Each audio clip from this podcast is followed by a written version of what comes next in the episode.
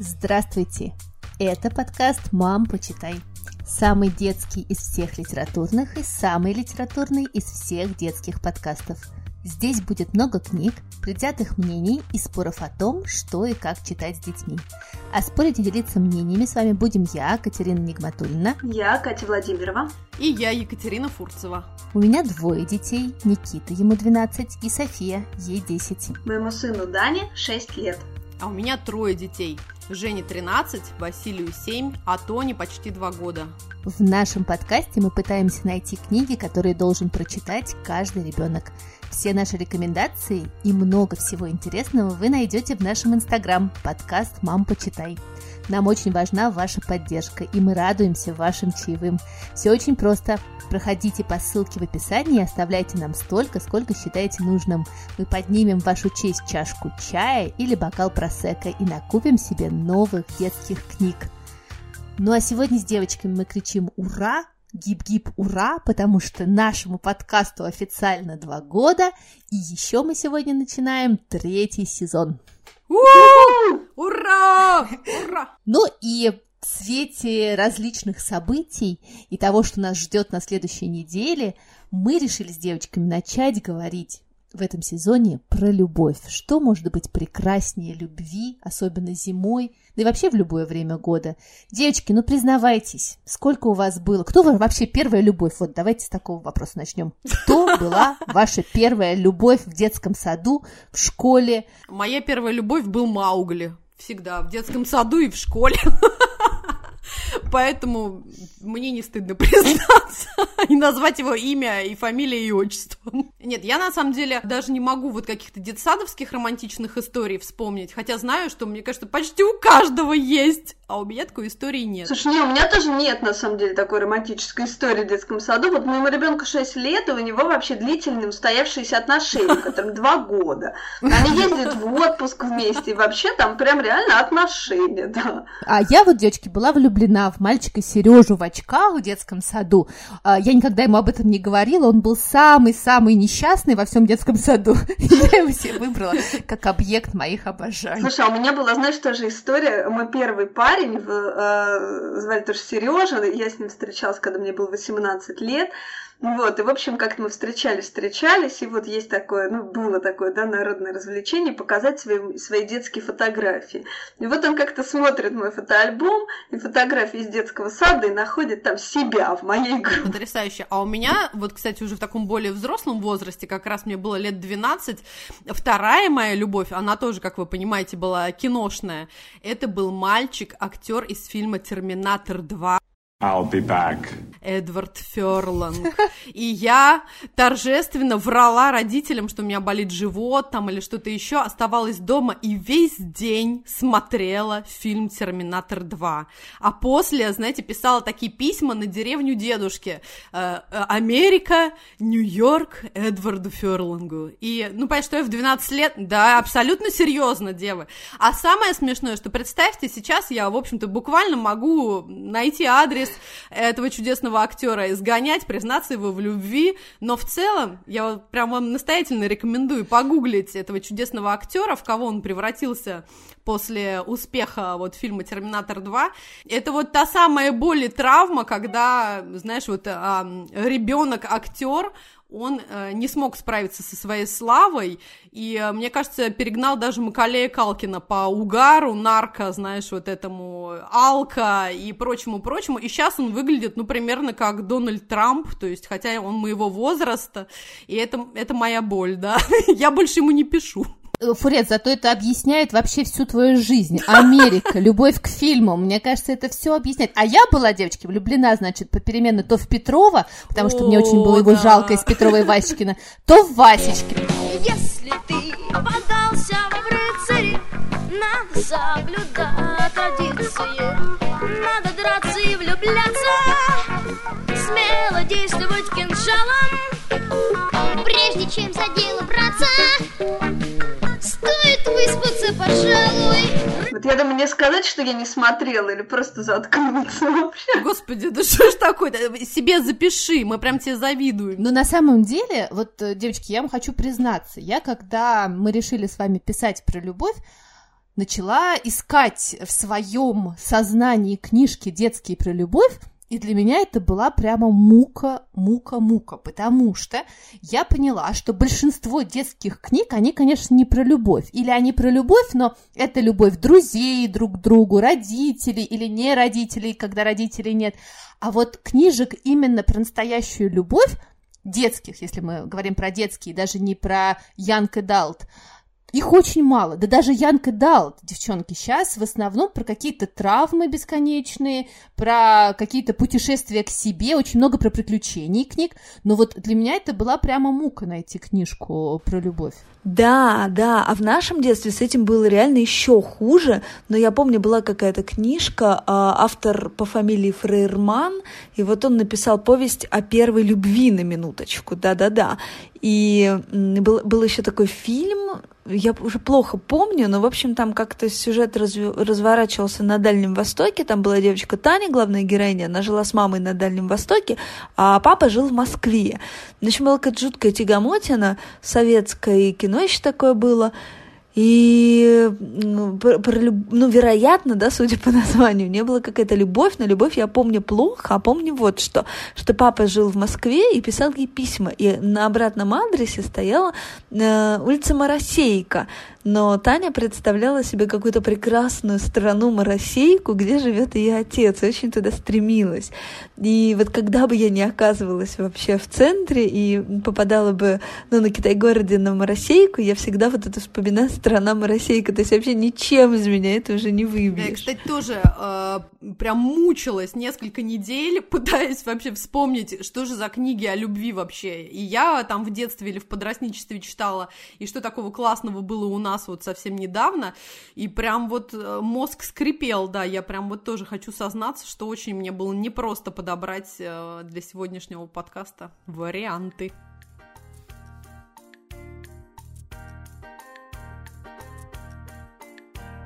Но мы с девочками все-таки кое-что нашли. И я, наверное, начну и порекомендую вам прекрасную книжку Даниэля Пинака. Вообще про Пинака мы уже не раз говорили с девочками, упоминали и его романы, и прекрасный мультфильм Эрнеста Селестина. Пинак э, – это человек, конечно, удивительной судьбы, как это часто бывает, нерадивый ученик в школе, над которым постоянно насмехались э, все вокруг, а особенно его отец, который шутил, что если ему понадобился год, чтобы выучить букву «А», то, возможно, к 26 годам что-нибудь из него и получится, и он, наконец, выучит алфавит. Но он не только выучил алфавит, но и стал выдающимся педагогом, кроме того, как стал еще и чудесным писателем. И очень много лет работал с детьми с задержками развития. И я думаю, что, девочки, вот хотела вам предложить, у нас этот план был, но мы его так не осуществили, так что давайте осуществим этот план, обязательно сделаем подкаст про великолепный его манифест читателя, где он рассказывает вообще, э, как и что читать в его прекрасной книжке книжки как роман. Но я вам хочу порекомендовать другую книжку. Это книга из серии про Камо. Там два мальчика, на самом деле, они друзья. И вот есть несколько книжек э, про их дружбу. И одна из повестей называется «Идея века». Вообще, это первая повесть э, про Камо, которую я прочитала. И она мне, конечно, безумно понравилась. Самокат их сейчас переиздал в своей серии «Классика самоката». Это была одна из самых первых книг, которые они издавали. Они издавали всю эту серию по отдельными книжками, а сейчас издали в одной большой книжке.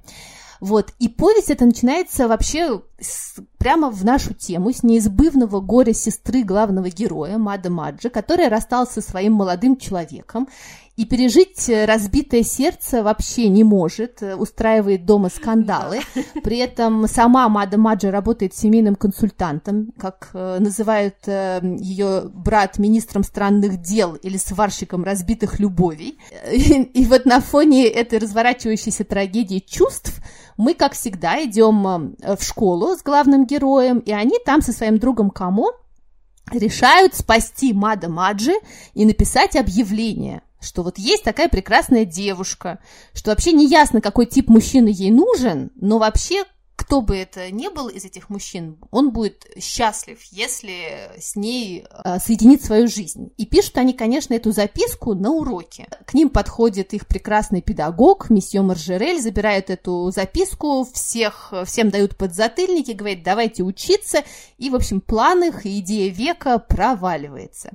А на фоне всего этого, потому что, мне кажется, у Пинака очень много про школу, наших героев э, в следующем году ждет шестой класс. Тут нужно сделать небольшую ремарку по поводу французского образования, где классы считаются совсем не так, как у нас, а э, с, с обратного счета.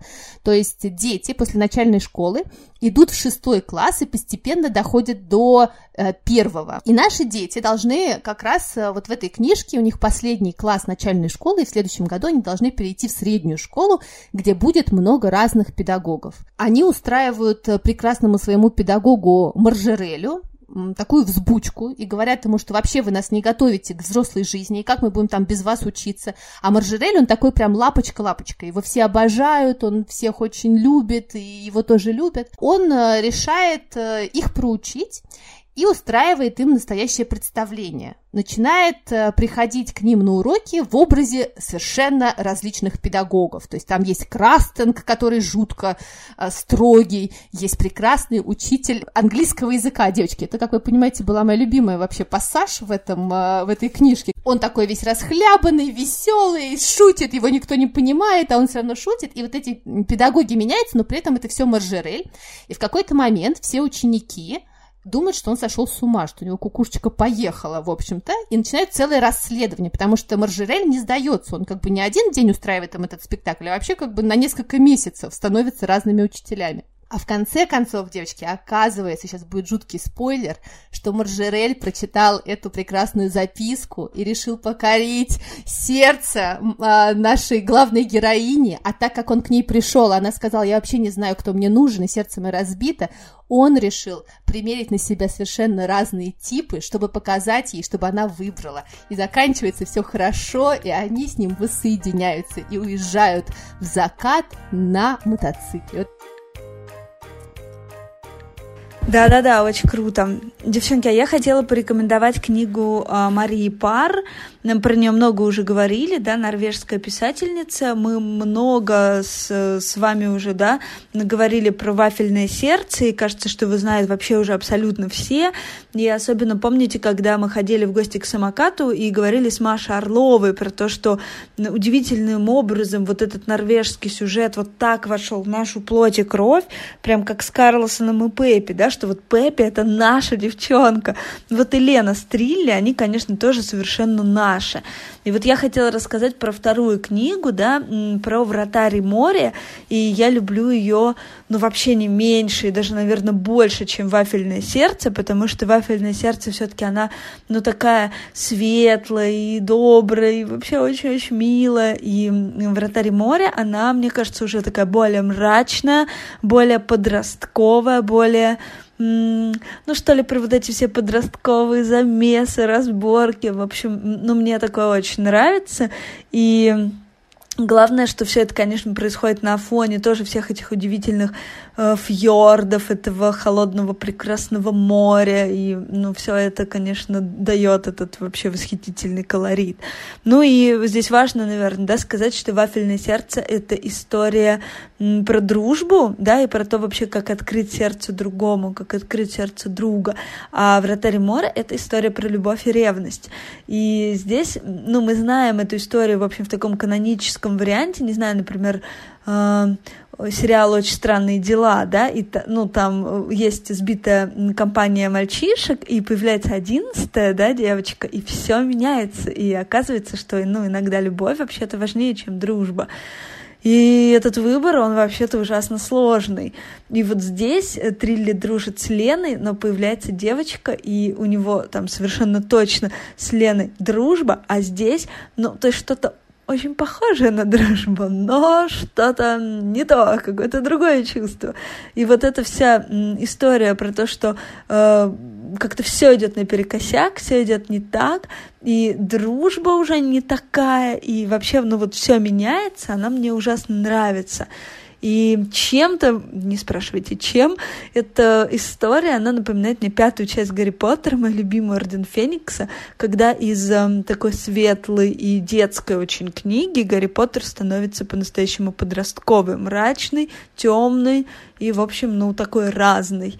И вот здесь вот на самом деле, ну, «Вратарь моря» — это книга о такой еще преподростковой любви, то есть все таки они еще совсем маленькие, но она гораздо-гораздо более подростковая, чем вот «Вратарь и море», э, чем «Вафельное сердце», прошу прощения. В общем, ну вот «Вратарь и море», «My Love» и вообще strongly recommended, как говорится, ужасно-ужасно рекомендую. Ой, вообще прекраснейшая книга, я помню, а я с этой книгой в обнимку, как раз мы с Тони, к сожалению, валялись в больнице, и эта книга меня прям спасала, потому что, ох, я вот прям на всех этих подростковых эмоциях, мне кажется, вот вообще ничто не может так тебя зарядить, да, и как-то одновременно вернуть в те э, года, да, там э, заставить прочувствовать и подпитать прям какой-то вот этой абсолютно чистой и честной любовью, это прекрасно, мы ее тоже ужасно любим, и вот я, когда взрослый человек, ее прям тоже всем взрослым, в общем-то, рекомендую, она чудесная абсолютно.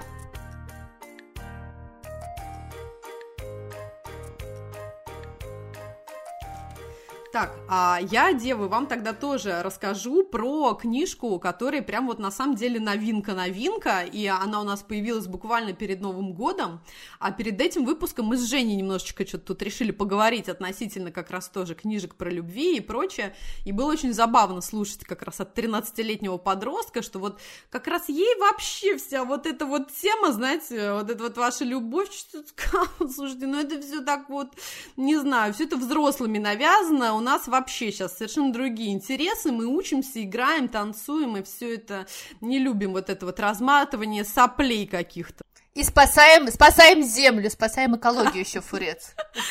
Да, да, да, да, абсо- абсолютно.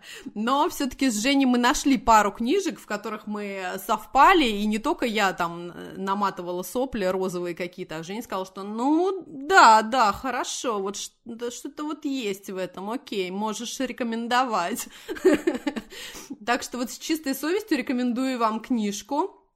А, которая буквально вот в 2020 году вышла у Белой Вороны. Называется она «Волна любви на озере Дружбы». Автор а, чудесная Мари Деплешен, французский журналист и сценарист и писательница. А, и она очень много книг, на самом деле, естественно, тоже писала уже и создавала, но не все мы а, их знаем, и не все они изданы.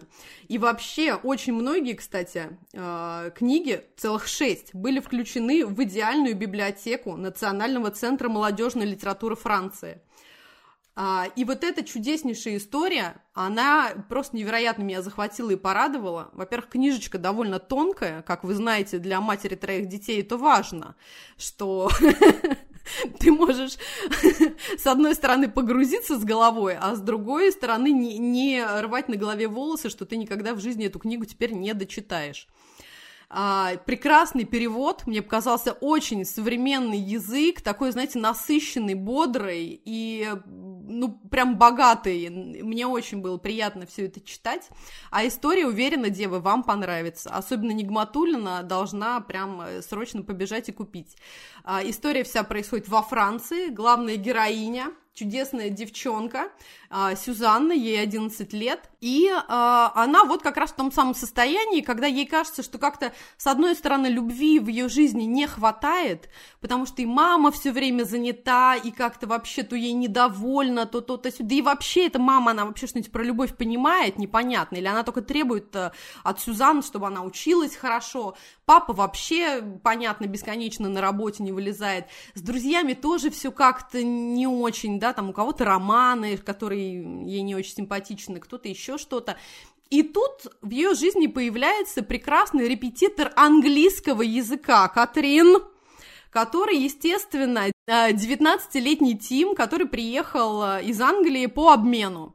И э, мама просто наняла его для Сюзан, чтобы он был для нее вот таким репетитором английского языка, и плюс еще помогал как-то, забирал ее из школы, в эти моменты они бы болтали, дружили.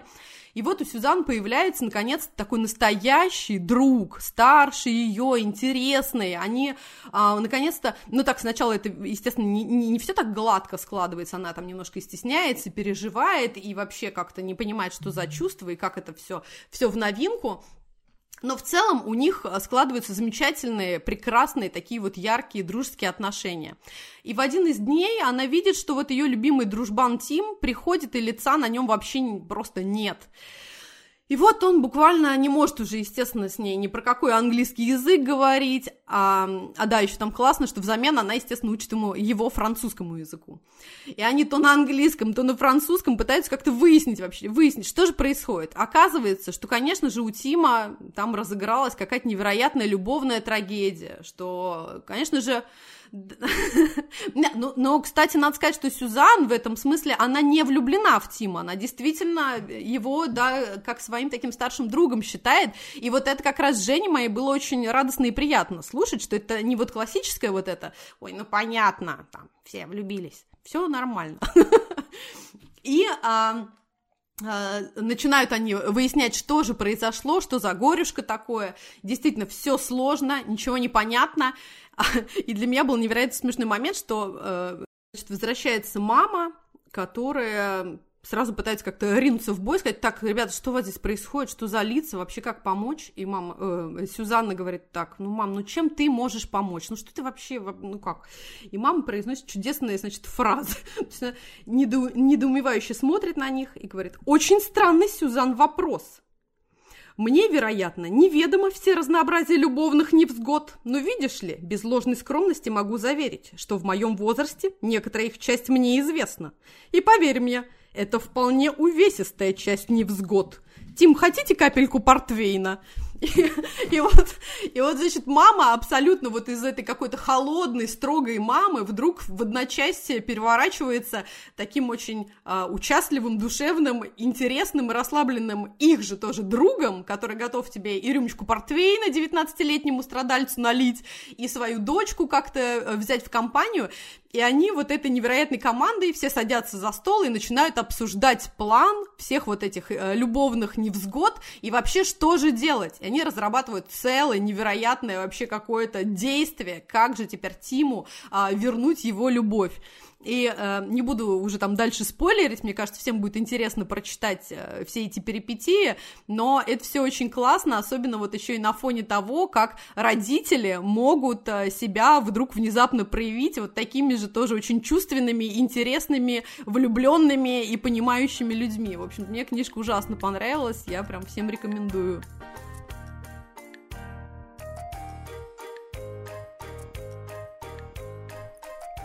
Но я тогда порекомендую тоже еще одну книжку, которая мне очень-очень понравилась. Эм, эта книжка называется «Шторм в сердце» или «Сердце шторма».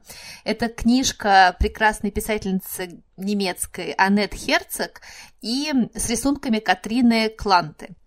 Это книжка, которая построена из двух частей. Вы можете открыть ее с одной стороны, перевернуть и открыть с другой. С одной стороны рассказывается история девочки Виолы, 16-летней, которая влюбилась в мальчика. А, сразу хочу оговориться, это комикс, поэтому я особо люблю очень красиво нарисованный э, комикс. И рассказывается две версии истории любви. То есть Виола влюбилась в Шторма, а Шторм влюбился в Виолу. И на самом деле вот все, про что Катрина говорила, только что здесь как раз описывается. То есть когда Виола приходит домой, а младший брат начинает над ней насмехаться, «О, Виола влюбилась!» та швыряет стул, уходит вообще отовсюду. Как у тебя появляются прыщи в самый неподходящий момент. Как вообще ей кажется, что вроде бы она нравится, а вроде бы и нет. И как она пишет и 25 раз стирает смс этому несчастному шторму. И пять раз обдумывает, как бы какую-нибудь глупость не написать, и потом все равно пишет и думаешь, написала глупость. Рассказывается, например, как эта любовь проходит у животных, у насекомых, у гермафродитов, улиток, а, какие-то истории из классической литературы, есть разворот, где описываются различные истории от Ромео и Джульетты до Анны Карениной. А с другой стороны, с другой стороны, а, рассказывается та же история, но глазами шторма, который тоже там сидит, рвет на себе волосы, при этом пытается сделать вид, что вообще ничего не происходит, он не заинтересован в Виоле никак, э, и в какой-то момент э, в истории Шторма есть прекрасные два разворота про то, как все философы истории э, дерутся просто про что такое любовь, там описывается, что такое любовь по Платону, по Аристотелю, по Фрейду, прям все-все-все, это прекрасный разворот, я прям читала и получала огромное удовольствие, и никто не может согласиться, и Шторм на них такой смотрит говорит, не, ну здесь мы точно информации не получим, вот, и в конце концов, что самое прекрасное в этой книжке, описывается эмоции мальчика, эмоции девочки, а в самой середине книжки они все-таки встречаются на велосипедах, и вот этот разворот в самой середине, он как бы читается и с одной стороны, и с другой, а самая в середине ленточка комикса, ты тоже ее смотришь на нее как будто бы сверху, и, в общем-то, в конце концов они обмениваются любовными письмами, и все э, хорошо заканчивается. Чудесная книжка, э, очень советую, я сама с большим удовольствием ее прочитала. Так, ну немного протру книги, да-да-да, как обычно, обычно я рассказываю про разные советские книжки. Вот и сегодня, да, очень хочу я рассказать про книгу «Девочка и олень» такого автора Эдуарда Пашнева. Не знаю, честно, девочки, не знаю, можно ли ее читать сегодня, съедобна ли эта книга, но знаю одно, не прощу себе, если не расскажу про нее. Вот так много она для меня значит. Никогда не смогу себя простить, так что слушайте.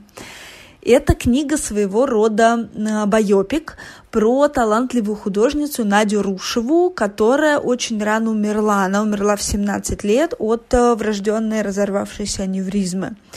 И если кто-то не видел ее рисунков, то вот срочно всем просто после подкаста открывайте, немедленно гуглите, немедленно смотрите. У нее было очень много иллюстраций к мастеру Маргарите, к «Войне и миру», к Пушкину, да, к Евгению Онегину она рисовала. И это какие-то вообще невероятные рисунки, и у нее была дико крутая техника, и она рисовала без эскизов, то есть, ну, в раз как бы набила, и не отводила, ну, карандаш э, от бумаги, то есть рисовала как будто бы единой линией. И она никогда не пользовалась стирательной резинкой, и говорила так, я их заранее вижу, они проступают на бумаге, как водяные знаки, и мне остается их только чем-нибудь обвести, ну, речь о рисунках. И она, девочки, она была просто нереально работоспособна. То есть вот она прожила только 17 лет, и после нее осталось 12 тысяч рисунков. И, ну, правда, это очень вообще крутая история, и вообще ужасно ее люблю. Но Эдуард Пашнев, он, в принципе, ну, все же он был романистом, и он, ну, создавал художественную ткань, да, тексту художественное произведение, и Надя была все-таки, ну, только прототипом, да, поэтому он называет ее в книге Надя э, Рощина, а не Надя Рушева, да, как ее звали на самом деле. Ну, и понятно, что он придумывает там разные повороты сюжета, какие-то чувства там, про которые он не мог знать, но эта книга, она в целом, ну, во многом про творчество, ну, потому что она вот про такую, правда, крутую советскую художницу, восхитительную совершенно, но и она про любовь, девочки, прям вот, ну, правда, про настоящую большую взрослую любовь. И начинается там все как тоже в тру вообще советской книги. Э, Надя приезжает, куда бы думали, та-да-да-да-да, в Артек, конечно, в Артек. И она влюбляется в своего вожатого Марата. И Тадам, интрига, замес, Марат женат, и у него ребенок, у него дочка. И это, конечно, ну, это, конечно, сложная история этих отношений, и Надя, понятно, но ну, она не претендует на его чувства, ну, то есть она мучается виной, влюблена в него ужасно, и сначала она, конечно, себе долго рассказывает, что они дружат, и, в общем, ну, они совершенно там, понятно, она безнадежно в него влюбляется, они видятся в Москве, и он дает ей впервые, приносит ей экземпляр мастера Маргарита тогда только-только впервые напечатан, все передают там из-под полы друг друга этот журнал читают. И вот она прочитывает ее буквально за одну ночь. И, ну, понятно, она представляет себе Маргарита, его мастером, и вообще любой выскочила перед ними как убийца.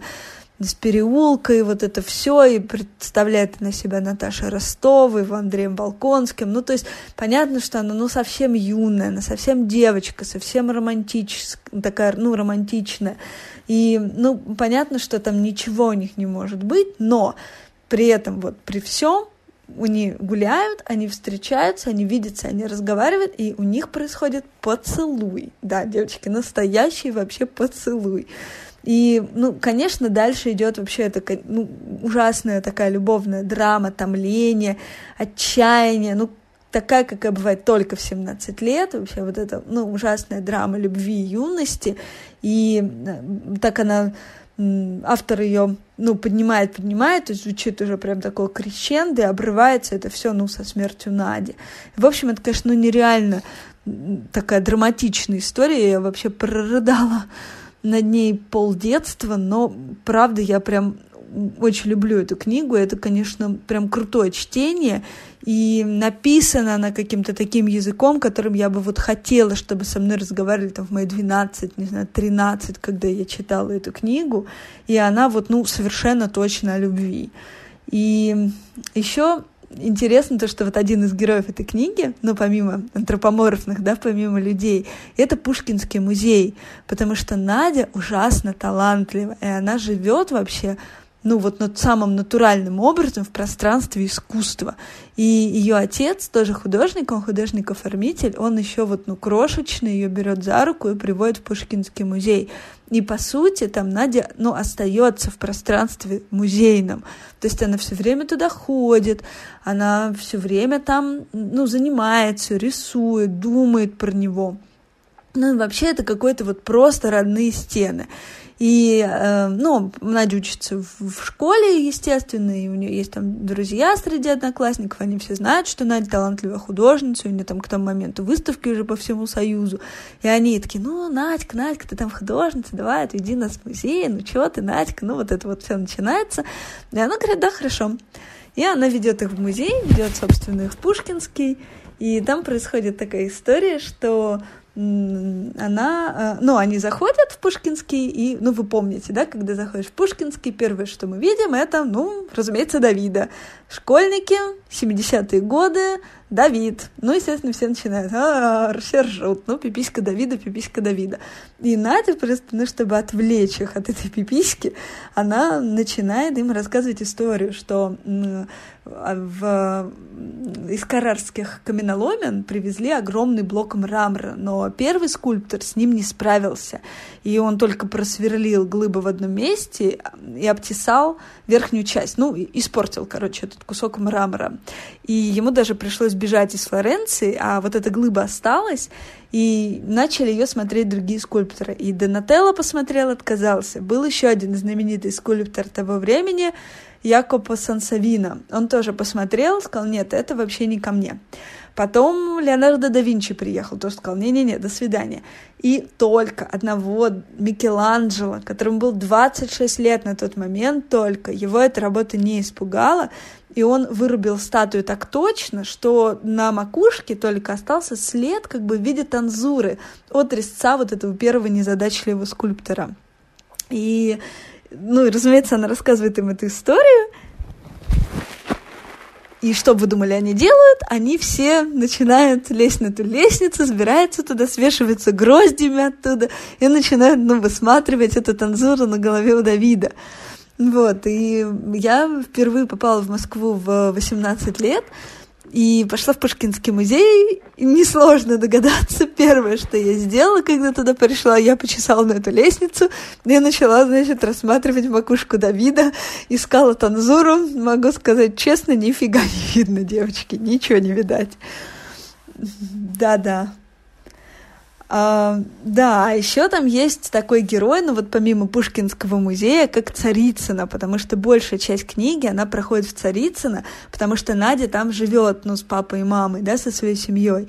и там они много гуляют по Царицыно, они там обсуждают, ну, потому что это же 70-е, это же еще не дострой, еще нет вот этого всего новостроя, то есть там вот именно вот эта незавершенность, то есть они обсуждают Баженова, Казакова, вот эти все постройки, и там есть такой павильон, не Растанкина. И как раз Надя с Маратом придумывают не Растанкино, не расставаться, никогда не расставаться, придумывают они вот эти слова, и тоже меня это, конечно, ужасно все трогало, и потом мы переехали, когда в Москву с мужем, и я говорю, а, я хочу жить в Царицыно.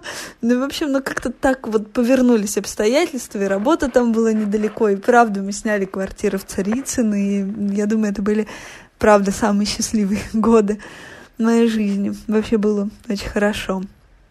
Да, а еще, девочки, я когда готовилась к подкасту, я начала гуглить э, про вот автора, да, Эдуарда э, Пашнева. Ну, понятно, что я там много лет про него не вспоминала. И представляете, я прочла, что буквально вот первый день этого года, 1 января, он умер в Сан-Франциско от ковида. Да. И вообще он сам был из Воронежа, и только поэтому мне вообще, наверное, ну, повезло прочесть эту книгу, потому что она совсем не, не очень известная. И как раз, э, ну, она была издана в Центральном черноземном издательстве, а я росла в Воронеже, и поэтому она попала ко мне в руки. И вот потом он уехал в Сан-Франциско, дожил там до 87 лет, и вот, да, 1 января его не стало. Так что вот эта моя пламенная, страстная речь, и такая ну, невероятная любовь к его книге, это, ну, вот своего рода и некролог, и некролог тоже.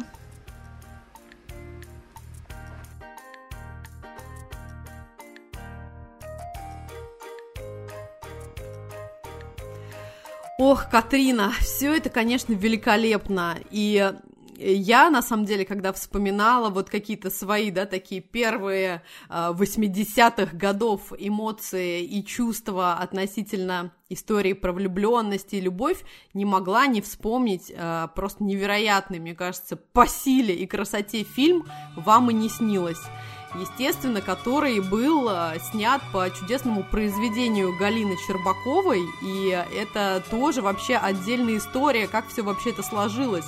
Книга была написана, по-моему, в 79-м году или 80-м, а фильм уже вышел в 81-м, то есть на минуточку мне было один год, когда э, чудесная, невероятная история про любовь школьников, и, кстати, вот э, мы говорили, э, Катрин, ты говорил про первые поцелуи, там в первых же строках и буквально в первых минутах фильма употребляют школьники слово «секс», девятиклассники. Вы можете вообще в это поверить? Что в фильме-то, конечно, главную героиню зовут Катя, и главного героя зовут Рома. И, э, кстати, моя Жень мне все время говорит, и было вчера смешно, что Миша ей тоже да, поддакивал, говорит, что а, Катя же очень похожа на тебя в юности. Я сказала, как я? Посмотрите, какие у нее огромные очки, у меня нет таких. Ну вот если на тебя напялить эти очки, очень похоже.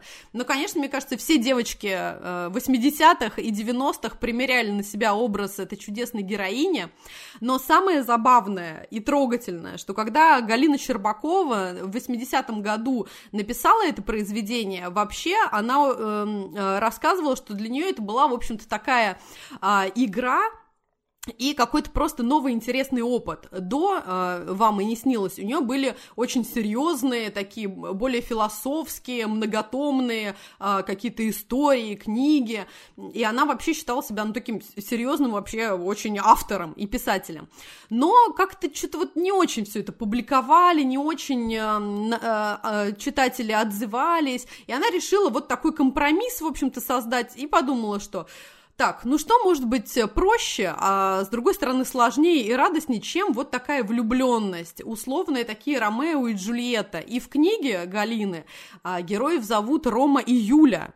То есть как раз прям абсолютный полный привет нашему дорогому и любимому Уильяму Шекспиру. А, она написала чудесную эту повесть и отправила в журнал «Юность». Ей очень хотелось, чтобы этот журнал опубликовал а, ее произведение. А, и все, кто смотрел фильм, наверняка помнят э, финальную душераздирающую сцену, где молодой человек, э, да, э, падает из окна, но там все заканчивается э, вроде бы очень радостно и позитивно, что нам дают намек, что все-таки они выжили. И вот Галина рассказывала, что у нее перед тем, как писать эту любовную историю, был пример ее собственного сына, который она никак не могла вообще как-то в голове своей уместить. Он как раз, будучи подростком, полез по водосточной трубе к своей возлюбленной. И эта труба, естественно, стала отрываться от значит, дома, и он, слава богу, естественно, не пострадал, свалился в какой-то сугроб, и вот это а, история, как она говорит, вот этот сюжет а, влюбленного мальчика, который падает с высоты своей любви, он вообще никак не покидал ее а, душу, и поэтому она решила, что обязательно вокруг этого она создаст какое-то чудесное произведение. А, но когда журнал «Юность» получили а, эту повесть, очень долго они ей не отвечали и не печатали, а надо представлять себе, да, что в 80-е годы, наверное, это э, явно не был такой созвон по мобиле или там какой-то быстрый имейл, то есть Галина Щербакова вообще ужасно переживала и а, тревожилась вообще, что же происходит. И в какой-то момент она не выдержала и решила отправить свою повесть, внимание, на киностудию имени Горького. И вот оттуда ей очень быстро перезвонили, буквально в течение трех дней, и сказали, что, боже, мы давно ждали. Это тот самый вообще сюжет, которого нам всем не хватает. И она была просто потрясена, потому что как бы э, параллельно вот так очень быстро вдруг начали развиваться события. Она связалась э, с редакцией юности, где попыталась, да, узнать, так, ребята, а вы почему не публикуете? Вам что-то не понравилось? И главный редактор, э, я забыла уже, как его звали, к сожалению, но человек, прошедший войну, и он сказал, что, вы знаете, у меня в жизни вообще было много переживаний, и мне казалось, что я уже ничего вообще-то не боюсь, да, вот после того, как прошел а, войну, но вот сейчас, прочитав ваше произведение, я вот стою перед такой дилеммой, а не станут ли вот сейчас все молодые люди бросаться из окон, если мы напечатаем ваше чудесное а, произведение? И она, Галина Щербакова, решила, что окей, тогда я немножечко подправлю финал, все-таки, чтобы он не был таким однозначным, потому что в первом варианте действительно было понятно, что герой погибает. Здесь она сделала немножечко вот так вот эм, витиевато, что, в общем-то, мы сами додумываем. Э, и когда начали снимать фильм, тоже невероятное, конечно, все это а, ярко и увлекательно было. И Галина Чербакова, я читала ее интервью, ей казалось, что это будет полнейший вообще просто провал, что а, во время съемок происходит полный хаос, что а, творится какое-то безумие. Но она потом сказала, что просто никогда не, не видела, как проходят съемки фильма. Оказалось, что вообще-то это нормальное состояние, что так обычно и бывает. И а, в фильме задействованы просто невероятные, прекрасные актеры актеры, то есть там прям кого не возьми, а, я не знаю, это, да, Филатов, Мирошниченко, женщина просто невероятная, Альберт Филозов, Лидия Федосеева-Шикшина, это просто все, а, каждый из них настолько, мне кажется, точно вообще а, изобразил своего персонажа, а, потому что и само произведение, оно настолько многослойная, да, там столько э, удивительных, интересных персонажей, и нам э, Галина Щербакова развивает практически у каждого, да, свою линию сюжета, их отношение э, к вот этой вот истории влюбленности двух школьников, это, естественно, семьи, да, родители этих школьников, э, учительница их главная, их одноклассники, это вообще все невероятно огромное-огромное счастье. А музыка? Ребята, 33 и 1 третья называется ВИА. Можете себе представить? Обожаю. Слушай, Фурец, я тебя очень поддержу, потому что роман наряду, значит, с Алешей из Гардемаринов, Атосом из Трех мушкетеров и Петровым Ивачкиным был моим секс-героем просто, секс-идолом моего детства. Я обожала, и каждый раз, когда я езжу в Петербург и гуляю по улице Рубинштейна, я иду в Толстовский дом, потому что именно там снимали этот фильм. И я, и, да, и вот эта прекрасная песня, она лучшая просто песня про любовь. Ветер ли старое имя развеял? Нет мне дороги в мой брошенный край. Если увидеть пытаешься издали, Не разглядишь меня, не разглядишь меня, друг мой, прощай. Я уплываю, и время несет меня с края на край. С берега к берегу сот Мили кот, мили друг мой, прощай Знаю, когда-нибудь с дальнего берега давнего прошлого А это был первый эпизод третьего сезона подкаста «Мам, почитай». И я, Екатерина Нигматулина. Я Катя Владимирова. И я Екатерина Фурцева. Мы будем рады, если вы подпишетесь на наш подкаст, поставите нам 5 звездочек везде, где вы нас слушаете, а еще напишите ваши комментарии. Мы все-все-все читаем. Мы будем рады вашим чаевым. Просто проходите по ссылке профиля и оставляйте ту сумму, которую считаете нужным. Задавайте нам вопросы, делитесь своим мнением, любите друг друга и читайте книги про любовь. До следующей недели. Пока! Пока!